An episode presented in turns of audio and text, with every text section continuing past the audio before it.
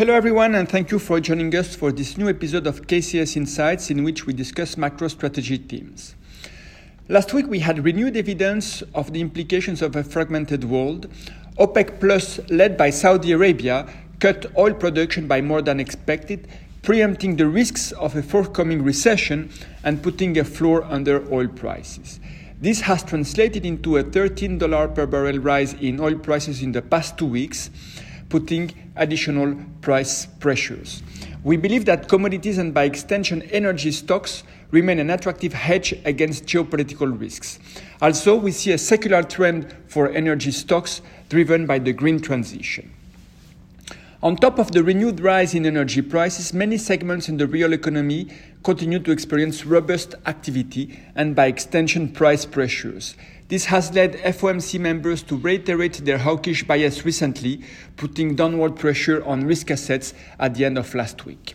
We remain defensive on risk assets as a recession is coming and the financial system is in the process of digesting the biggest monetary policy adjustment of the last 40 years.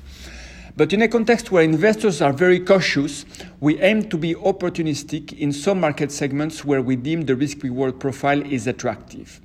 For instance, we have started reducing our prevailing very long stance on the US dollar. We upgraded investment grade credit in euros to overweight, and uh, we also upgraded European equities to neutral from underweight.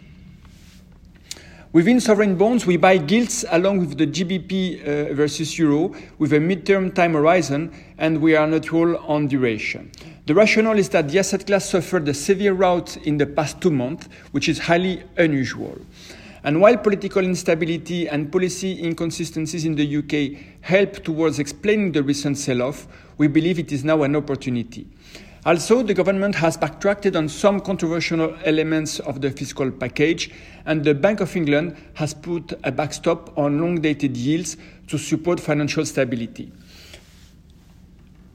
Also, our positive view on yields reflects the assumption that long term bond yields have limited upside from here.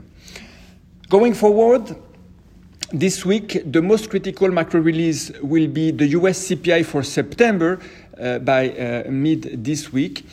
Uh, inflation remains a strong concern for financial markets and uh, monetary policy tightening is also a headwind.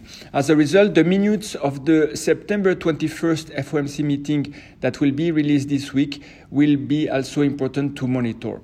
Finally, still in the US, uh, this week we'll have the US retail sales for September and the preliminary consumer sentiment survey from the University of Michigan, which will help in gauging the extent of any softening in consumer demand. Finally, the Q3 earnings season will start with major financials leading the way in the US. Thank you for your attention. I wish you a very good week.